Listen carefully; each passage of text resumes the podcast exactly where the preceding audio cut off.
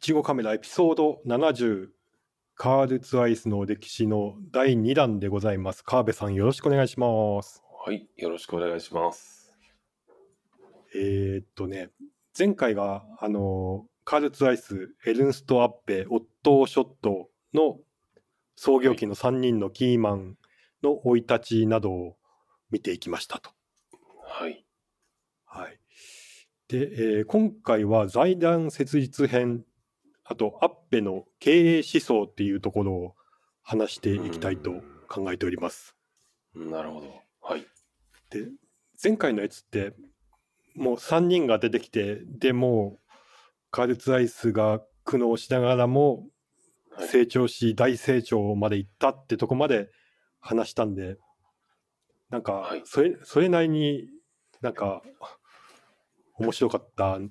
自分で聞き返しても、まあまあ面白いなとか思ったんですけ ど、そうですね。なんか僕の中ではもう終わった感すらあ りますそうそう。でもあれは本当創業期の話で、そのまだ後あるもんでねす、はい。ね、今今も現代に続くカールツアイスがあるわけでうん。なるほど。 まだちなみにこのシリーズはあと数回続くと思いますまだあ、そうなんですか。そうそうそう、えー意外とボリュームありますよね。 そうなるほでどその中での今回は財団設立編っていうところではい。まあちょっと地味っちゃ地味なんですよねあの製品とかが出てこないからはい。あなんならるほどここの財団設立を経ていろまああのカメラのレンズ製造に取り掛かったり、あとプラネタリウムを開発したりとかあなんあかー、え、プラネタリウム。はい。そうそうはあはあそうはあそういうのが出てくるんですね。そういうのが出てくるんですけど今回ははい。あんまり製品は出てきません、あ、そうですね。はい。うん、なるほど。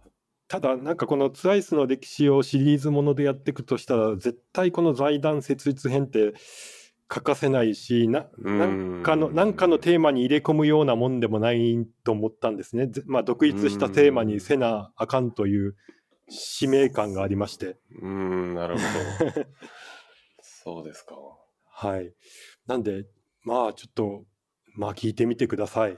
聞いてみて率避け直な。通れない。そうです、そねう、。そうなんです。なるほど。まあ、これを話一通り聞いた後、同じように思ってもらえたら成功とします。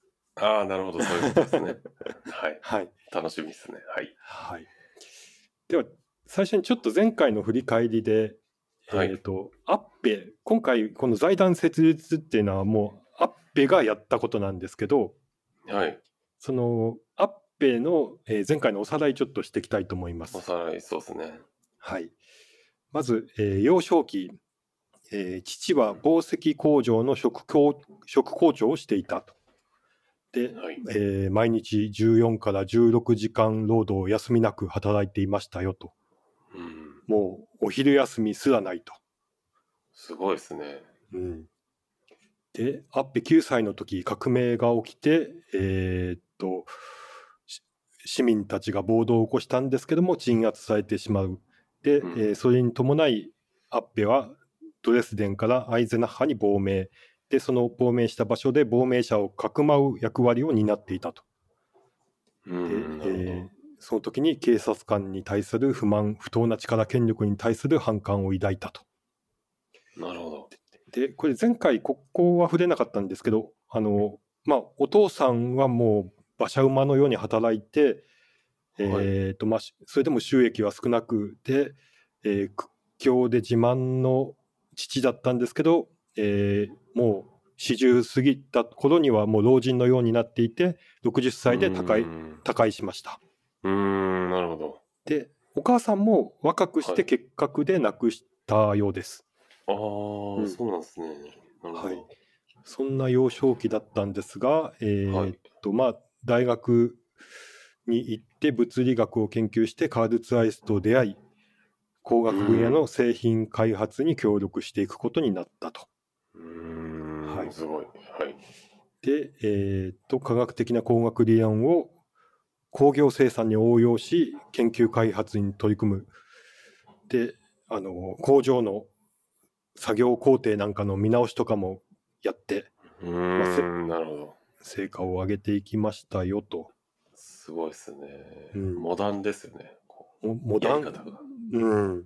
モそダうンななんんでですす。なんか今とも通じる感じはありますよね。そのこれ、これ、マジでそうで、はいあの、その経営思想なんかも、うん、あの、今の普通をやってるんですよね。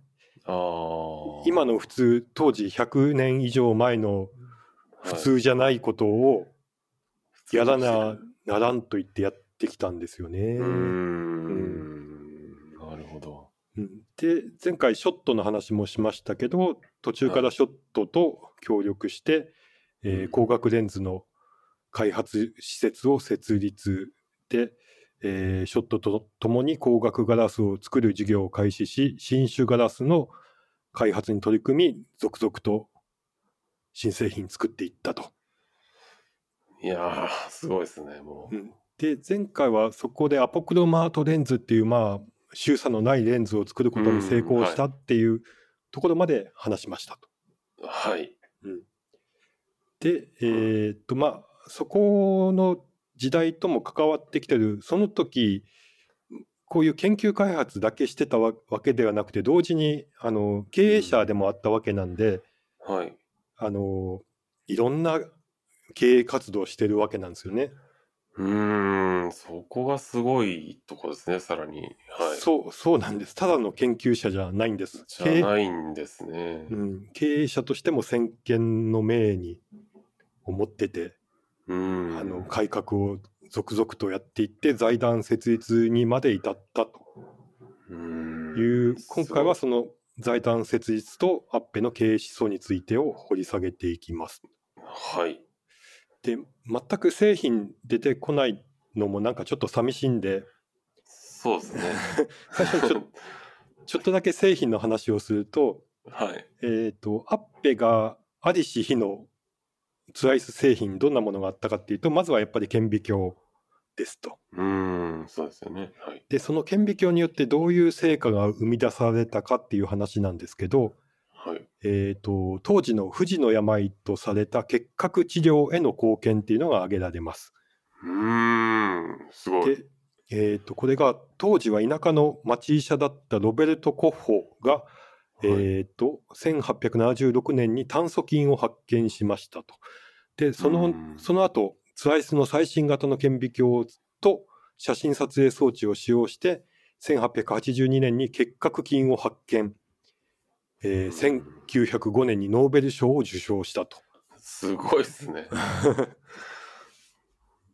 ノーベル賞ってそんな時からあからあるん ですね。 そうですね そこもすごいですね。そんな前からあるんだっていう。 確かにそうそうですよだからおーなるほど。さっき言いましたけど、お母さんははい若,、若くして結核で亡くしてたんで、つながってきたというか、はい。なるほど。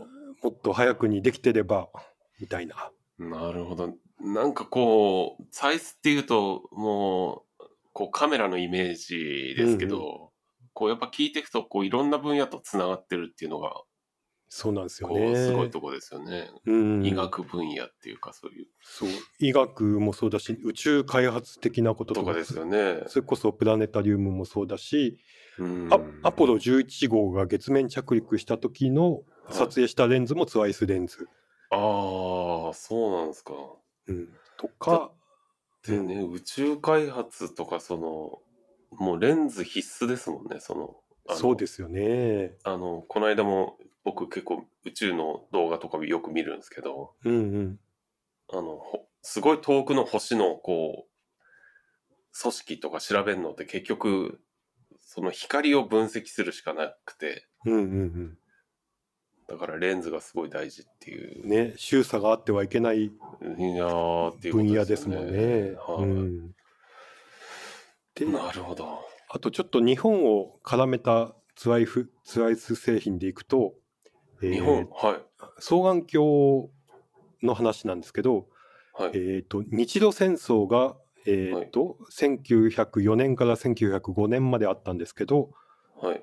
その時に、まあ、日本は、えー、と大勝利を収めたんですけど、はい。えー東郷平八郎の腕にははい。ツアイスの双眼鏡があったと。マジっすかそんな頃というか。うんなるほまあど。敵の様子を観察してたんでしょうね。なるほど。すごいですね。はい。という製品の話でした。豆知識っすね。はい。ここからは出てきません、製 品は。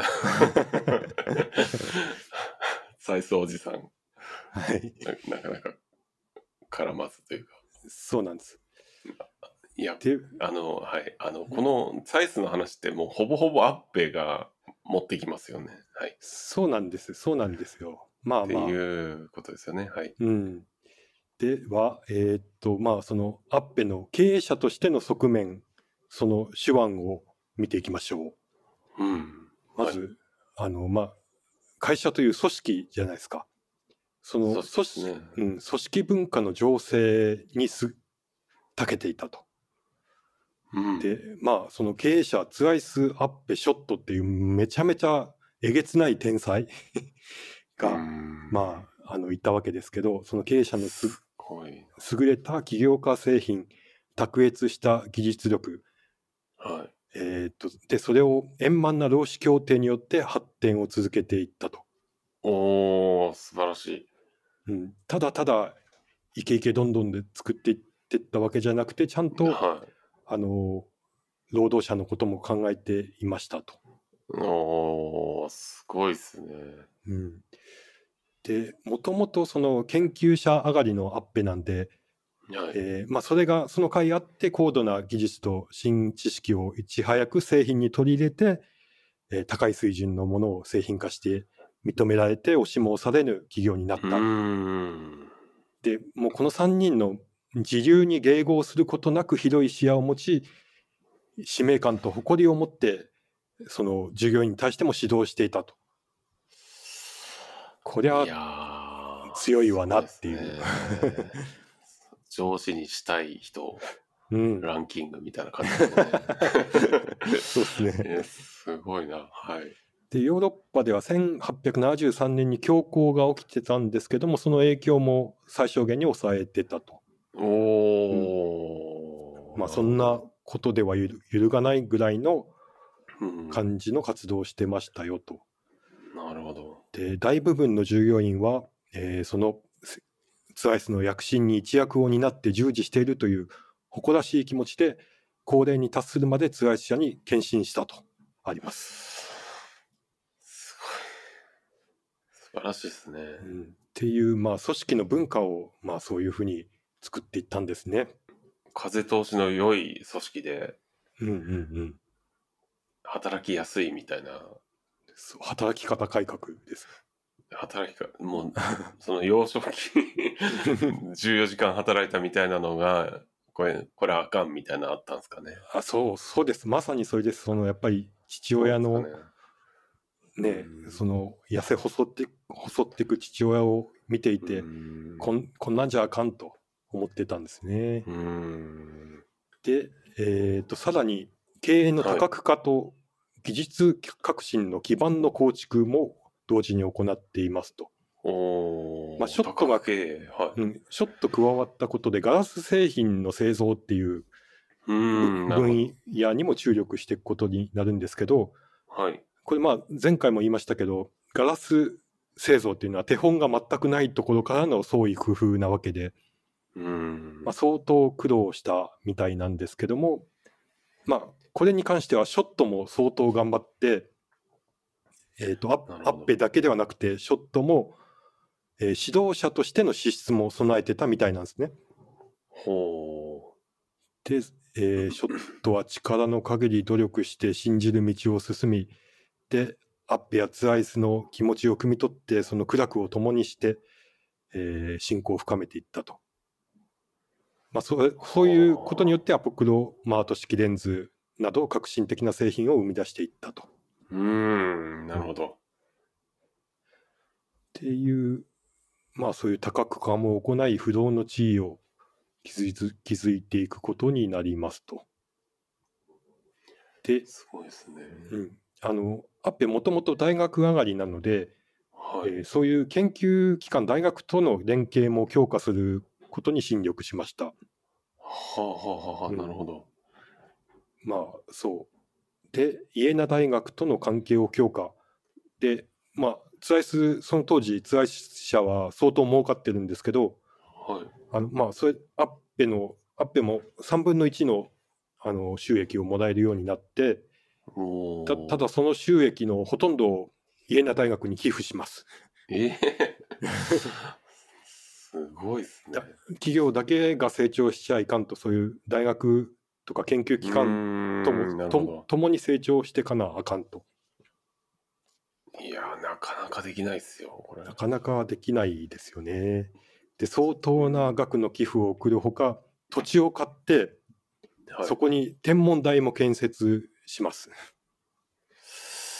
なんですか、このでさらに自分が死んだ時には、 人は。はい。まあ、家族に最低限のお金だけ残して後の全所有物件を国を通してイエナ大学に寄付しますっていうことも、ええ もう家名大学もうめちゃくちゃ恵まれてるじゃないで すかあ のいえも当時のイエナ大学ってそんなにお金もなくて他の強豪大学には全然劣ってたけどもうはまあでもそんなことじゃいけませんと地域の大学ともっと連携を強化に大学も強くないと飽きまへんっていういああすごいですねこれ他の大学もう悔しかったぐらいじゃないですかねもうそうですねこんなに支援してもらっちゃってうんアッペすごいなアッペがこの地にいればって思ったかもしれないですねですよね でもまあ研究うん研究していかないとっていうそのいまあ意識高いというかなんというかうんこれがやなっんか単ぱり大学出身の経営者だからそう思えるんでしょううねーんでしょうね。ううん、んなるほど。で、えーっと、つ次ですが、先ほども言いました、労働問題にも取り組んでいきますと。はい。あの、労働者と資本家をは等しいものだと。おお。あの、そういう、あの、階級的なものであってはいけないという考えすごをいですね。持っはていました。っい。はい。ていうのも、アッペがこう成功、大成功してたんですけども、それは自分だけの力で達成できたのではないっていうことを忘れずに思ってて科学に対しそしてツアイス工業の社員に対しいつも感謝していましたえへへ すごいね。で手に手にした資産っていうのはたまたま状況が有利に働いたおかげで手に入ったものでありこれはも う子孫子孫に残すべきものでもないと公益目的のために使うとはい。 もというもう使命をなんでしょ持っうてましたいやもうすごすぎてもうなんでしょう。謙虚の謙虚の神ですよね。でもう当時は資本主義社会もう、まあ、現代もそうですけど資本主義社会なわけですけどもはい。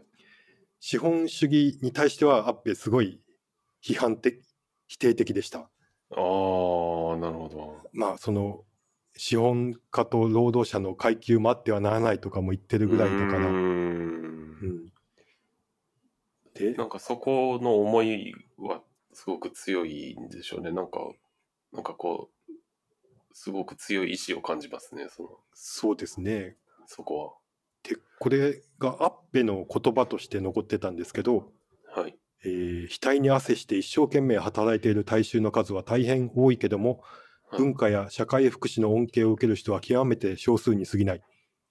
しかしながら、労働して文化や社会福祉の前提を作り出しているのは大衆なのである。その大衆の一人一人が力を合わせていくことが、国家が永遠に世代を重ねながら継続されていく根本問題である。大衆は国家の根であり、幹である。幹があればこそ国家の花も咲き、実も結ぶ。それゆえにその木全体の健全健全さを保つの が最大の責務であり、使命である。いや、もうお札になるぐらいの人ですよ、こ の人 は。おお金の肖像画になってもいいですよ、この人本当 に、本当にそうなんですす。ごくないですかで、あの、こんなアッペのことを、で今の人、まあ、カメラ好きの人も、誰もほとんど知らないじゃないですか。知らないですね。 だからこそ、このテーマを、この財団設立編を、まあ、テーマにしないといけないっていうのも、そこにもいちょっと一つの理由があるかもしれないですね。ね。いや、これ、ザイスっていうよりも、あの、アッペとも言える感じしますね、うんもうもはやこう。そうなんです。ロロゴはサイズと入ってますけど、うんうん。あのーアッペになっそてうてもおかしくないぐらいの重みありますね。アッペってなんかその権威ある賞とかもことごとく辞退してるんですよね。 なんなんやそそんなもんはいらんなんなんとで。 それこはの人なんか、はい。 社社会のためになるかならんじゃろって。なんかもうす、き、器用すぎるというかもうう、ん。もう成人君主すぎてもうんう、なんでしょうね、もう。でも映画とかになったら面白いかもしれないですね、この人。そうですね。なんかね、ドイツ国内とかだとね、当然のように多分知ってる人だったりはするんでしょうな。ああ、なるほど。うん、その辺の温度感というか、なんか感覚をちょっと知りたいですね。そうっすね。うん、で資本主義まあそのひ人の利益のための儲けじゃないよと、えーあーしで資本主義っていうものはその労使の関係を腐食させて労働の品位を壊してしまうと。でおうまあ普通資本主義だから利益を上げるために会社は活動していくんですけどはい。でもっと利益を上げたいと思うと労働者は賃上げを要求するとでそうすると権力闘争をして資本も労働も台無しになるっていうふうなことを多分なんかそういううんことってまあよくああるとは想像につくけどはい。実際大学教授から経営しだして、まあ、そういう光景をずっと目の当たりにしてたんでしょうね。うー。うんん。なもんで、従業員の生活条件や福祉の向上を重視、賃金、休暇、年金、健康保険など、労働条件改善に取り組んできました。おで、スライスとかショットとか存命の頃は、もう全く不安は、あのなかったんですけど、ー。はもうい。完全に信頼のおける人たちで、たうんただあのツワイスが亡くなって息子が継いでとか、まあ、そこまではなんとなくはあの大丈夫だろうとは思うけどその後の世代とかってなってくるとそこはもうあのふ不安でしょうがなかったんですね。ああ、なるほど。永続的にこの姿勢を貫けるかっていうところで、えーなんかその個人所有からの脱却をしないといけないとうんいう思いも芽生えていきました。なるほど。うん、はあ。でそれが、えーはいざ財団設立っていうところにつながっていくんですけどうん。これどういうことかっていうと、はいあのツアイスツアイス社とショット社の2社があるんですね。はい。それは財団設立することによって2社は財団の持ち物っていうことにした結果的になるんですけど、うんはそうすることで、まあ、資本主義とちょっと一線を画す形態の、えー、と会社形態を取るとい。うーん。いう感じのことを、まあ、こんこの時期に計画していって後に実現したっていう感じになってきます。うーん、なるほど。うん、いやー、際立ってますね、アッペ。はい。でそうなんです。で、ここで、ツワイスの息子さん、長男、はい。ローデヒ、ローデリッヒ・ツワイスはいが出てきます。ほうで、えーツワイスの息子も、あのーはい会社の一員として活躍していました。はい。で、えーっと、最初、医学を志してたみたいなんですけど、えーっと従軍して負傷したため方向転換してツアイ通社の一員に加わり写真顕微鏡の開発に当たっていたとで研究成果も上げていたとうん、で、えーこのローデリッヒが、えー顕微鏡写真撮影装置と投影装置を完成しているとえいうことですごいすねはい2代二代目だけどただのボンボンじゃなくてめっちゃ活躍してると。えー、すごいですね。うん、なので、まあ、ツアイスが1888年に亡くなったんですけどはい。その亡くなった後はローデリッヒとあとアッペとショットがお主に経営してったって感じですかあね。あ、なるほど。うんえで、えーアッペがアッペは強い信念があっていろんな改革をしていくじゃないですか。ー、はい。ただ当時資本主義、ま、当時というかまあ現代でもですけど資本主義真っ只中ではい。ななんでやねんって ローデリヒは思ってます。そロのーデリ財ヒ,、は、うんはい財産増やすために一生懸命働いて研究して成果も上げて、 はい。ででもアッペめっちゃ給与上げるやんみたいなめっちゃ休み増やすやんとかああ、なるほど。はい。 だあのこれローデリヒが悪いわけではなくてはい。ローデリヒは普通に考えたらうん。あのめっちゃ儲かってるはずなのにはい。あのどちらかというとアッペの方がとあのかん当時の感覚としてもおかしいんですよね。そうですね。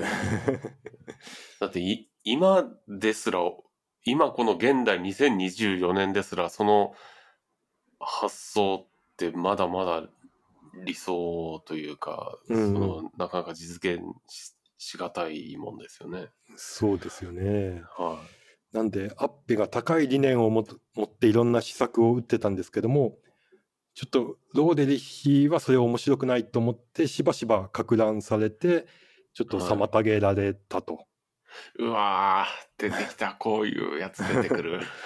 ただ本当 はい悪いやつじゃないと思うんですよ、 まあ悪いやつじゃないでしょうね。うん、めっちゃ仕事もできるし意欲もあるし、はいツアイスを成長させたいと思ってるしはただあのもともちろん誰しもが思ってる儲けたいって思ってい。るんですよね、はい。うん、そうですね。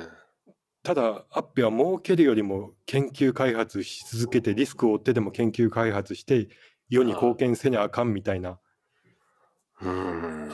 あね、ロローデリヒは、いや、もう儲かってるやん、安定して、このままでも十分やっていけるやん、でリスクを犯さんでいいやんみたいな、まあそうっすね。ちょっといろんなとこで衝突してたようです。うわぁ、なんか衝突する、するんじゃないかなと、ちらっとこう思ってたんですけど、うんローデリヒだっ たか。なるほど。うんで、えーと、アッペはさっきも言った通り、この永続的に続けるってなると、はい。もうこれはもう自分かローデリヒかどっちかがこの会社去るしかないと。うわまでもう 思い思い至りぁ。ますうんも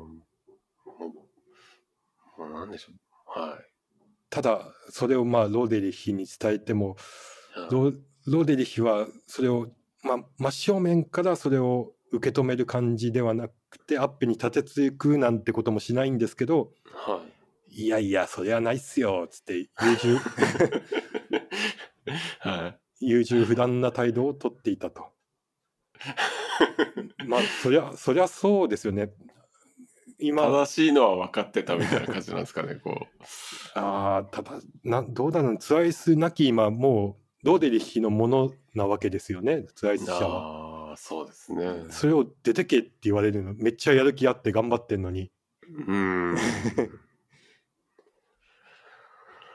なんで、ただ、アッペは永続的にするには、やっぱこういう、そういう親族間の経営で受け継がれていくようなものだと、どっかで何かがあってもおかしくないし、うん、いやー、すごい。やっべがすごいです、本当に。いや、うん本当によく一族、親族経営の会社がこなんかこうトラブルあったりとかっていうことってこう今でもよく聞く話ではありますもんね。うんうんうんううんん、でこれを、まあまあ、最終的には決着を見るんですけど、すまあ、なかなか難航してうん、なるほアッペの苦悩は並大抵のものではなかったと。ど。いでやもう辛すぎて一人旅に出たと、ーえ、誰がですかあアッペが。 アッペ、 アッペかい。アッペ旅出た。はい。あアなッペるほど。うんローデリヒに取り合ってもらえないっつって辛すぎるっつってローデリッヒが旅出たんじゃなくて、アッペの方も辛すぎたと。うん、で労働者みんなの幸福を心の中で祈るほかなかったとアッペ。でその,、その2人の仲介してたはい。人、ローテ顧問官っていう人がいたみたいではい。その人の話によると、えーはその頃アッペは休養のためにフランクフルトの友人のもとに滞在していた、はい心身の疲れが度を超えていたしなかなか眠ろうとはしなかったと。うん。で想像に絶する重荷を背負いどうにも耐えられない状況になると感情が激しく高まり頭脳を刺激して睡魔を追い払ったどうにかして睡眠しようと努めたが意のままにならずついに睡眠薬を服用しなければならないほどになっていたとはい相当悩んでますいやっべ。 いやーなるほど。あそのうですそうか。今回の財団設立編もまあいろいろローデリッヒとも衝突したけどなんとか認めてもらったちゃんちゃんって簡単に流すこともできたんですけど、やっ はい。ぱここ、ここはちょっと詳細解像度高く意図的に話してます、私も。ああ、なるほど。うんいやー、なるほど。そうですか。んなんでしょう。そんな悩まなくてもいいんじゃないかぐらいの功績も上げてるというか、うんこう、採取者の利益で言うともうん、う、ね、リゾート行って、バカンス楽しんでりゃいいぐらいのもんですけど、もうめちゃくちゃ辛かったんですね。うん、そうなんです。いやー、そうですか。で、ただもうこれはもう、どうにかもう土幻化せにゃならんと、おおアッペがですか。アッペが意を決しまして、もう決断を迫ると。もうはい。むやむやにすんな、もう、決めろ、俺が去るか、お前が去るか。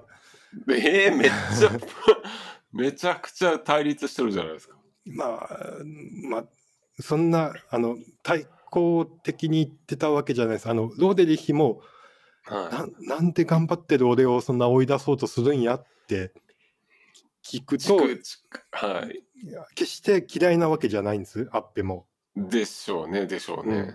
ただ、スライスを永続的に発展させるために必 要、あんたが、あんたに去ってもらわないといけないんですと。あアッペンが、ローデリヒに去ってくれと。去ってもらわないと困るんですと。えでえもうなんでや。でそれ最終決断のためにあの保証金として莫大な額はをまあ用意してますよと、はい。もうい一生遊んで暮らせるだけのお金をお渡ししますとはい。でもうその保証金の額は空欄にしてはあの話し合いに臨んでい。はその協議の結果提供できる金額の最高額を記入しようとした意図でもう空欄で挑んだぐらいい。ええもう覚悟してそんな、話し合ったと。もう、ドラマとか漫画の世界じゃないですか、もう。うんそのす好 きな額を書きたまえみたいなあそうぐらいの。そうっすよね。ええそれガチでやったんですね。うん、でもう改めてあーもうローデリヒは突きつけられますと。で、ロまあ、その時のローデリヒはもう腹立たしさと驚愕の色を濃くする。で、らさらに ら落胆もしたけども気持ちを直して、はえー自分はツアイシアに愛着を感じてるし仕事がしたいし、い。はい。利益を得て満足のいく生活がしたいっていうままあまあその後に及んでもまあ未練があるわけなんですよね。はあ、でなるほど。すぐにはすぐには結論でんてあっぺさんよと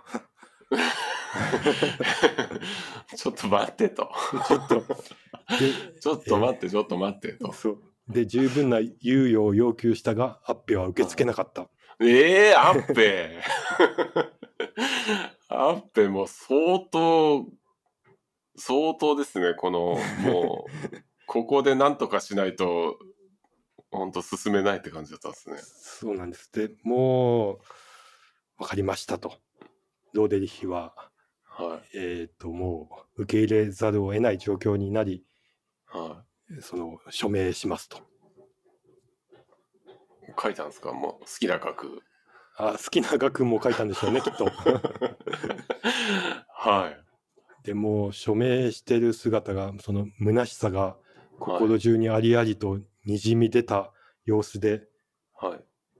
自分の名前を書くわけですよね。ロデリヒ・ザイズと。はい、ええなんでしょう。もうそんな対立するような感じないような気もするんですけどね。ローデリッヒはもちろん辛いしアッペも辛いと。なんて、も うちょっと二人とも冷静になったらよかったのに。うん二人とも休めばよかった ね。そうですか。うん、すごいすごい情景でしょうなその署名風景は。いやー。で繰り返しますけどローデリッヒははい。その会社の所有者かつ経営者として当時ごくごく普通の一般的な考え方をしていた。うん、だからあアッペがもう先行き過ぎてたんでしょうね。やっぱりもう発想がもうん、そうなんです。う。うーん、なるほど。で、ローデリヒは身を引いて、はい。えっ、と、まあ、莫大な資産を得て、その利子だ得けるで ん、かい。得るんかい。はい利子だけ利子だけで余生を悠々そうなんですか自的に送れるほどの、まあ、資金を得た と。で、そこで得てくのが、ローデリヒと、なんか、そうですか、遠慮しないんですね。なるほど。いや、まあ、そりゃそうでしょもう、もう吹っ切れたみたいな感じなんですかね。う。うん、もうめっちゃ、もう、もうその、アッペの、こう、用意してた、心で用意してた、その、額を書いた感じですね、じゃあ。うん、そうです。で、一方のアッペは、えー自分の資産全部財団に寄付します。なんてや、 またわけわからん。 はい、や、やりすぎないのがあって、はい。はい、かくして、はいえー1889年、カール・ツワイス財団を設立しました。ああ、ついに、はい。ついに、そして、えー創業者の名を永久にいただくことを定款で第1条で定めました。はい。なので、カール・ツワイス財団。うん、なるほど。で、その中身は、まあ、簡単に概要だけ言うと、はい。えー労働時間は1日9時間を超えてはならない法定定休日を有給とする老後は年金を支給する年次有給休暇病気中の賃金保障を規定するなど世界に比類なき社会保障制度を携えていたすごい。いや、アッペすごいっすわ、本当に。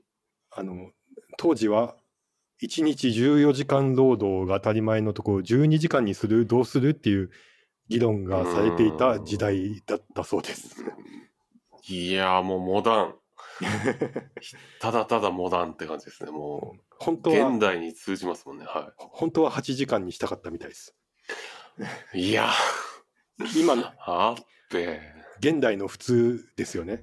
現代の普通、だから、もうこの100、え、何年前ですか ?100 年以上前に、さん130年とか前にもうこの2000年ぐらいの水準の発想を持ってたってことですよね。でなんならね日本だってに2000年って僕ら働き出した頃じゃないですか、はいはね、残業でお金出ないなんてざらにあったし い。いやー、アッペに負けてますね。ね、アッペに負けてましあアッペに負けてますよ。いや、ね今でも負けてんじゃないですか、相当。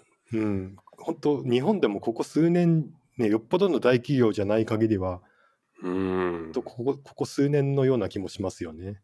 いや、有給取れないとか、そんなん、うんね、いまだにあるしね。いや、いつ達成できるかぐらいのことじゃないですか、その。うん、うーん、いや、すごすぎます ね。っていうでねその2代目ローデリヒをまあ追い出した形になったわけじゃないですか。はい。やっぱりそのイエナ大学にしてもツアイス社にしてもはなんか変な噂も立ったようですね。なんやらアッペがローデリヒを追い出すあー追い出そうとしてるぞみたいな。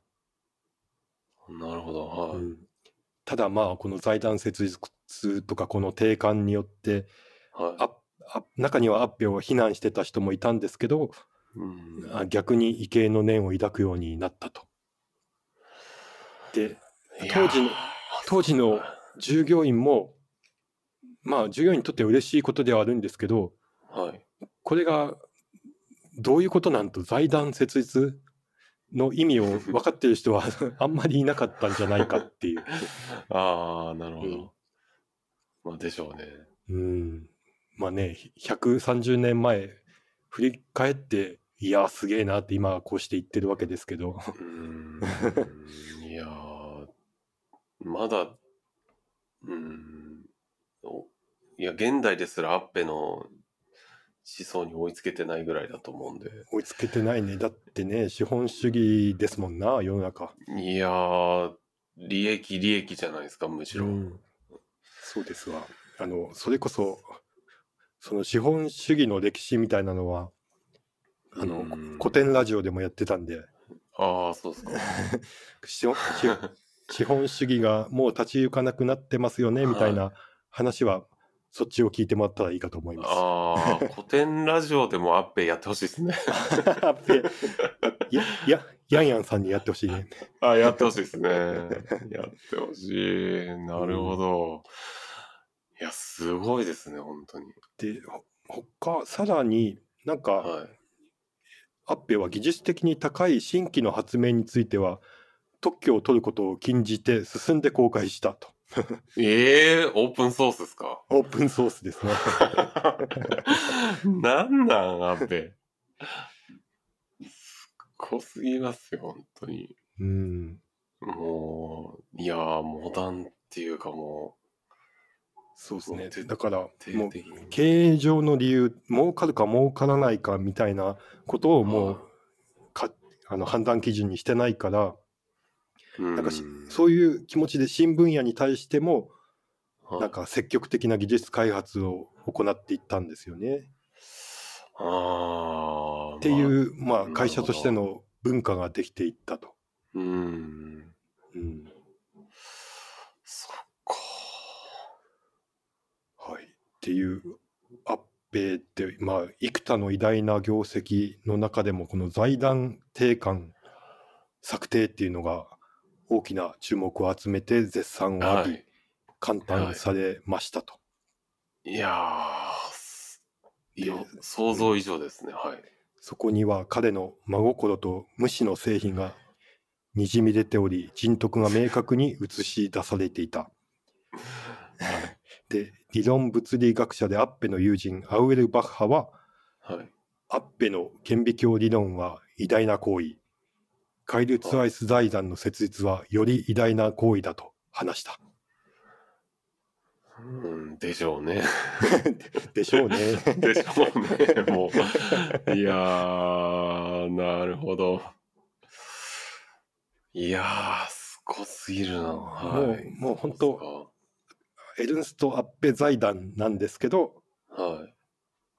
えっ、とまあその創業者の名前を冠することをもうアッペはもう決めたんです。うーん。カールツアイス財団なんです。俺じゃないよと。うん。そうなんです。いやー、すごいな。すごすぎましたわ。というのがえーっと財団設立編アッペの経営思想でございました。いやーいやはいもうこれは拍手でしかないですねすごいもう何でしょうその現代の働き方改革とかがもうこうなんでしょうこうちょっとしょぼく見えてしまうぐらいの凄さがありま すねうーん。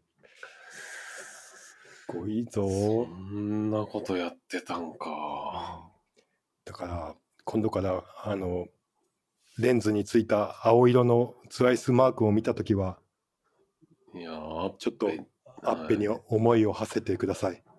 そうっすねうん いやーアッペやないかとどっちかというとそうそうそう。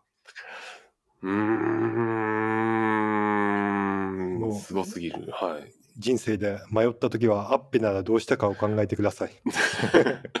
まあ、アッペも旅出てるからな。 アッペを追い詰めた、その、息子がすごいですね。うん、息子すごいけど、息子、息子も本当至って普通っていう、むしろうん立派な人っていう感じがするんですですよね。ですよねアッペがすごすぎたんでしょうんううね。んいやー、なんでしょう、こう、なんかそういうノーベル賞じゃないですけど、うん。うんうん。その、優れた労働環境を、こう、提供している会社にはアッペ賞をあげるとか、あなんかそういうのがあってもおかしくないぐらいの感じがしますねあ、。本当ですね。もう、なんか、ドドイツではどんだけ知名度かわかんないけど、日本でも、スライスと同等ぐらいのね、認知度に、まあ、本人それ望んでないからいいのか。うーん。ただまあね、ツアイスをツアイスたらしめたのはアッペであると、そこはもそうですね。う断言できちゃいますね。そうですね。今のサイズがあるのはもう完全にアッペのおかげですね。うん。いやー、な、なんでしょう。なんなら今の採数社、ん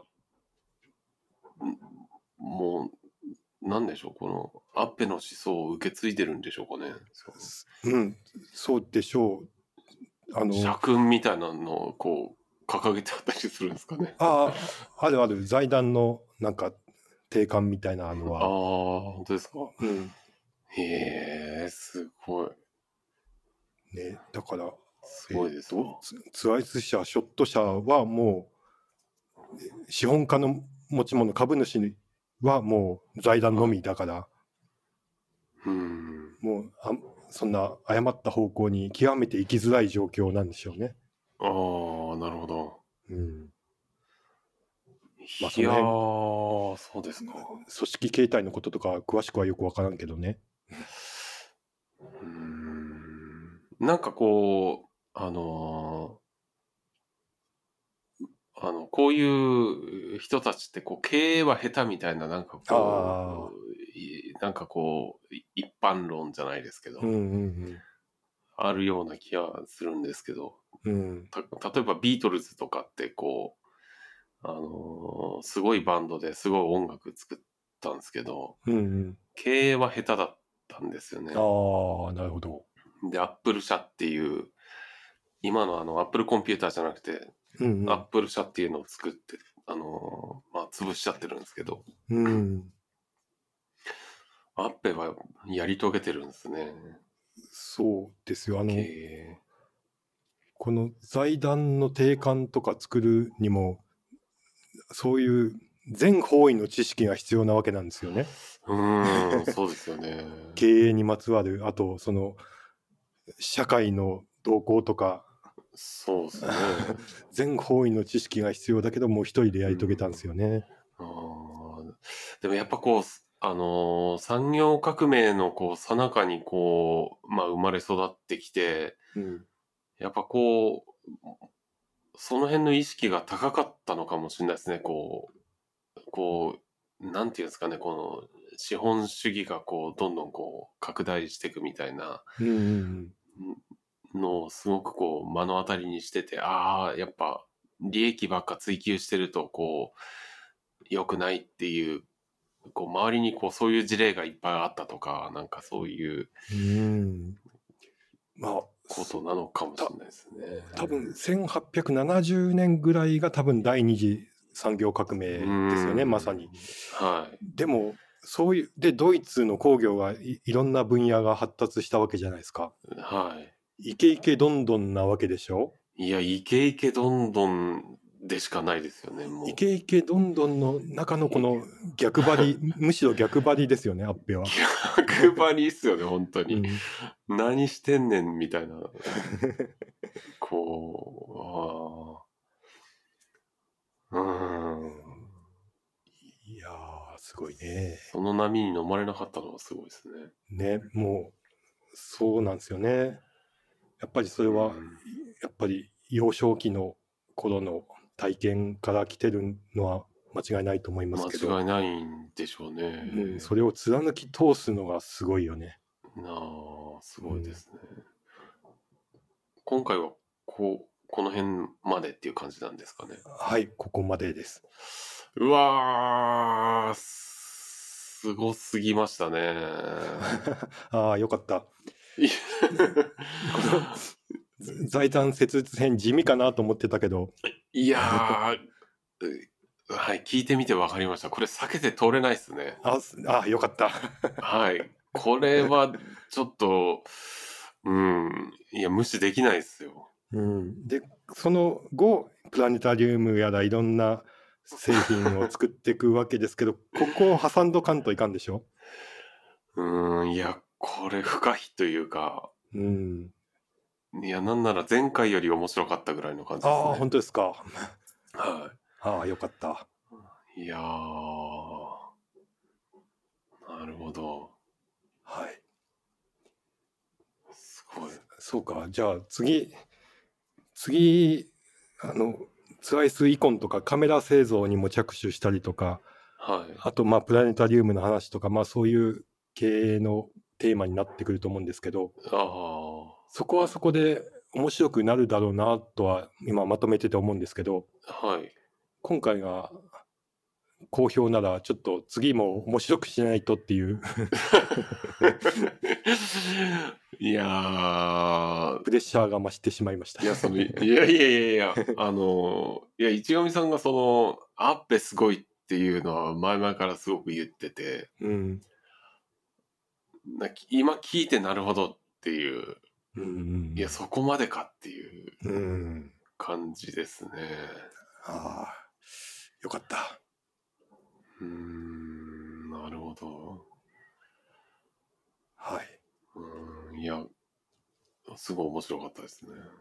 よかった。ありがとうございます。はい。ローデリヒどうしたんって いう。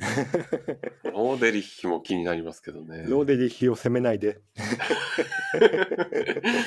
オーデリヒもうね、本当になんか、うん、いや、アッペがすごすぎただけで、なんかこう、ん。また違う人生があったような気がしますね。こう、ちょっと、ちょっとこう、会う人がち違ってたら。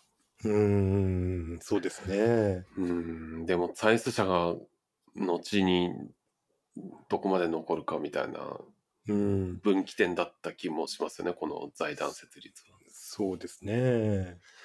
まあ、ね、わかんないけどね、ローデリヒが継いでたらどうだったかってういう、ーん今と比べてどうだったかっていうのはもうよ、ね、でき、予想なんてでできることではないんですけど、そうですね。ただまあ、そのアッペが強い信念を持って決断したといううん、結果が今の財団っていう感じですよね。はい。なるほど。はい。はい。では、また、続編。いやー、楽しみで すね。これ、ちょっと、はい。続編もをっと期聞待きたくなっちゃいくださいま。したね。はい。はい。期待してます。今回の、あの、第2弾までもちょっと時間空いたじゃないですか。そうですね。はい。あれ、前回いつだったかな第1弾が、去年、セプテンバーセブン。おおだからなるほど。はい。半年ぐらいか。 はい。次はそんなに開けないようにしはい。あそうのですね。何人かザガイルツアイスの歴史の続編はまだかという声が、あ、本当ですか。はい、私の耳に2件ですけど届きましてうわあ、二件も。すごいですね。 なのであの今回面白かった人はぜひ面白かったと私に伝えてそ の次回作へのモチベーション をいやー、今回は、あの、面白いんじゃないですかね。アッペがすごいですからね。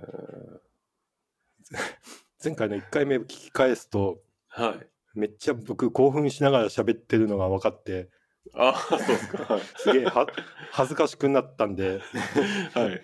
今回は努めて冷静に話すようにしました。いやー、うんなるほど。そうですか。 はい、いや、興奮するのもわかる気がします ね。なるほど。ほいほい。では、えーっと、もっと注目されても いい人物ですね。うんうんうん。はい。こんな感じでしょうか。はい。では、今回も壁さんありがとうございました。はい、ありがとうございました。